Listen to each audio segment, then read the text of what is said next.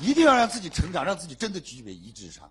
所以，行行出状元，状元怎么来？叫熟能，熟能，一件事干一年，干两年叫会，干五年、干十年叫专，干了三十年那就是专家。OK，是还是不是？所以你今天一件事情，你说李强老师，你演讲太厉害了，你连稿子都不用看。不瞒大家说，是这样的，我可以不看稿子讲三天三夜的。而且我最厉害就是昨天听过我课的人，你会发现今天我讲哪一句是昨天讲过的话，我清清楚楚。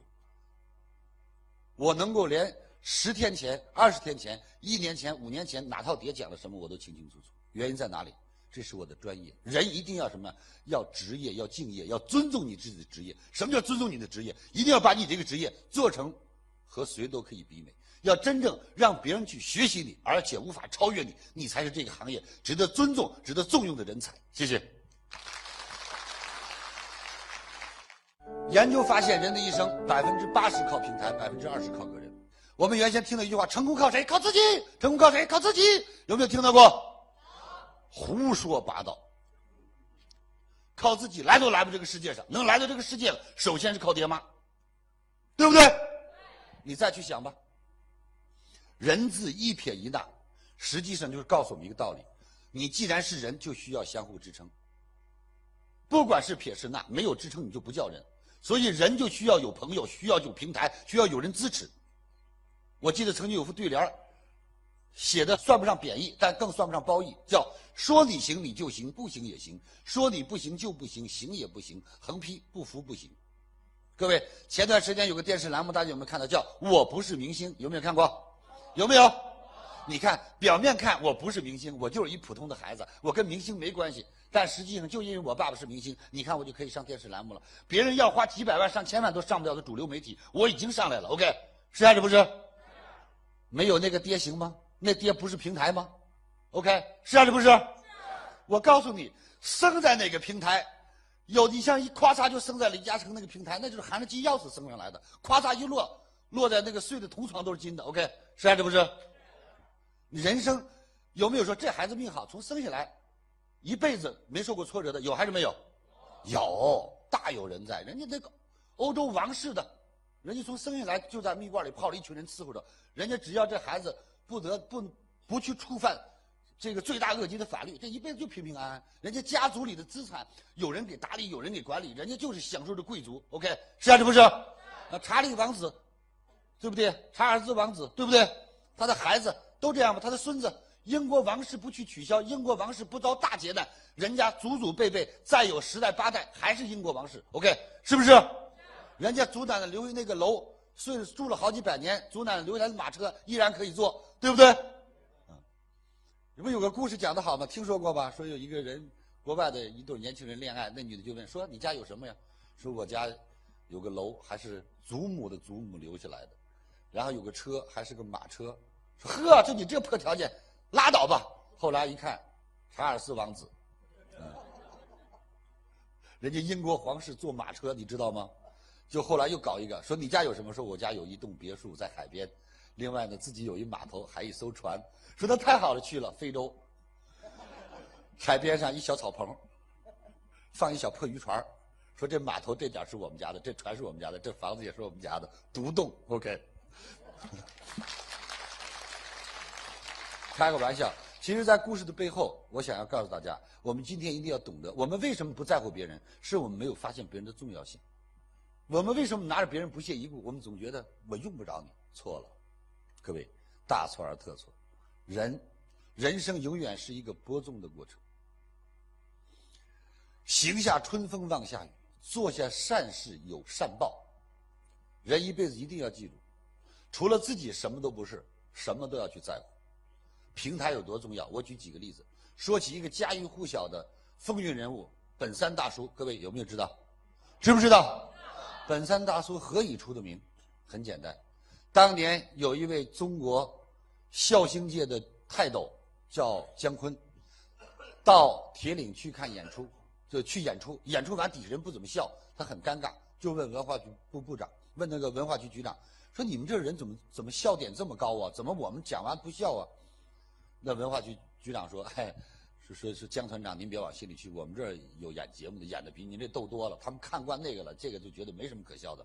啊，什么节目？我们要去看看。于是就去看。那天演出的是谁呢？那天演出的两个人，一个叫赵本山，一个叫潘长江。门口哈，那小破剧场门口挂一个牌子：怀孕者，身上怀有钢钉者，请勿观看，否则后果自负。他就问姜昆问说：“这什么意思？”说他们讲的太太可笑了。有时候你孕妇夸一笑，做空了，你孩子流产了，你这后果自负。你身上有钢钉，好容易接那儿一笑，咔又折了，后果自负。啊，就是人家从贴的牌上都这么幽默，就这么自信。姜昆就去看看完以后发现，哎呦，确实是是人才，就跟赵本山聊说这样，我争取让你上春晚。各位，就是那一次，姜昆把赵本山搁到春晚上，一下变成了中国的小品王，统领中国这个这个这个这个小品界二十多年。各位，是还是不是？是，不是？各位。前段时间有一个作秀节目，就是有一个有一个光头四川的，模仿那个谁易中天的表演节目，反正挺胖的，呃，火了。我看现在上海卫视又办一档节目，各位，火的原因很简单，他们都是通过什么平台？平台什么媒体？各位是啊，这不是？我再跟大家说，中国女性曾经有一个骄傲，叫打工女皇。打工女皇听说过吗？她的名字叫吴世红。当年在中国，她出了一本书，叫《逆风飞扬》，大家都去学习她。吴世红当年被 TCL 的总裁李东生先生年薪六百万请到 TCL 当信息产业部总裁。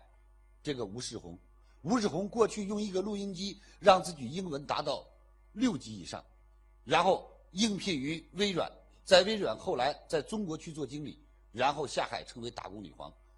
又后来又出了一个打工皇帝，有没有听说过？不是巧合，也不是偶然，它是事实。结果打工皇帝唐骏，后来人们发现他也是微软的，于是人们研究发现，为什么打工皇帝和打工女皇都出在一家单位？原因很简单，就是到他俩成为打工皇帝和打工女皇之前，他的老板依然还是世界首富，叫比尔盖茨。谢谢。所以可见。比尔盖茨这个平台厉不厉害？说今天过来一个人说这是，这是一家公司的职业经理，你肯定不屑一顾啊。然后跟他说这是奔驰公司的职业经理，对不对？这是机翼公司波音七四七，就这个公司的 CEO，是啊，这不是？杰克韦尔奇，你知道是谁？当你提到机翼，提到波音七四七，哦，然后再提到他，各位你是不是肃然起敬？有没有？有没有？这小伙子警卫员啊，做警卫的，习大大的警卫员啊，谁？各位听懂了吗？习大大的警卫员，OK。所以你看，不是你有没有一身功夫，关键是你给谁做警卫员。Yes，鼓掌。现在能听懂我在说什么了吗？各位，所以平台重不重要？贵人重不重要？所以离开平台，你什么都不是；没有贵人，你什么都不是。包括李强老师，李强老师为什么今天这么成功、这么自信？为什么一天要价四十万？因为我有名，对吗？No，因为我有团队。你不请我，我的团队，我的公司，我不去挣钱，我可以挣得很好。我跟我们公司说了，我就跟我们总裁王敏说：“王敏老师，我一年大概我算了算，我的总开销在三十万左右。你能不能一年让我挣四十万？”王敏老师说：“嗨，不用管，老师在家睡大觉吧，保证每年分你不低于五十万。你看看，有他这这承诺，我还怕啥呀？啊，有钱人，老师到现在存了五百多块。OK，所以我告诉大家，很简单，自信来自于什么？居斯特这个平台。今天居斯特在全国有几十家分公司，有五六百家电视台播李强老师的课，全国各大机场，李强老师连续八年销冠和新华书店。”各位，这都是我的平台。假如没有，包括今天我们又来到的摄制组，啊，我们的出版社，我很感谢他们。假如不是从二零零五年他们就为我出版作品，李强一定没有中国今天的知名度。甚至于在这说一句不该说的话，不该说，但但是为什么还要说呢？我觉得说也无妨。感谢那些盗版的人，虽然没有让我挣到版税，但是他们就替我传了名。谢谢。有人说，李老师。作为一个老师，你是错的，你这等于纵容犯错误，你纵容盗版，我不纵容，我有办法吗？我告了，没人管呢。我打了，我打谁呀？打不着啊。算了，面对现在还不成熟的环境，我只有用这样调整心态的方法，让自己不去影响自己的情绪。所以李强老师说，我们没有能力改变风的方向，我们可以改变帆的方向。我们没有本事让大山走过来，我们可以走过去。在这个世界上，当有些事件你不能改变结果的时候，请你改变心态，因为抱怨对事情结果的本身不会有丝毫的帮助，只能使人更加消极和痛苦。谢谢。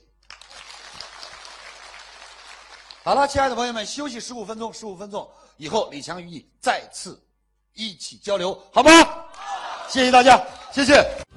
听完李强老师的分享，有收获，请分享到您的朋友圈，让更多的朋友受益。我是李强老师助理谢慧聪。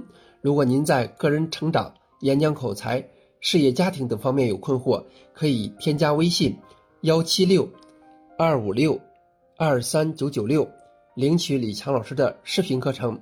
视频课程更加精彩，让您有更多的收获。添加时请备注“课程”二字。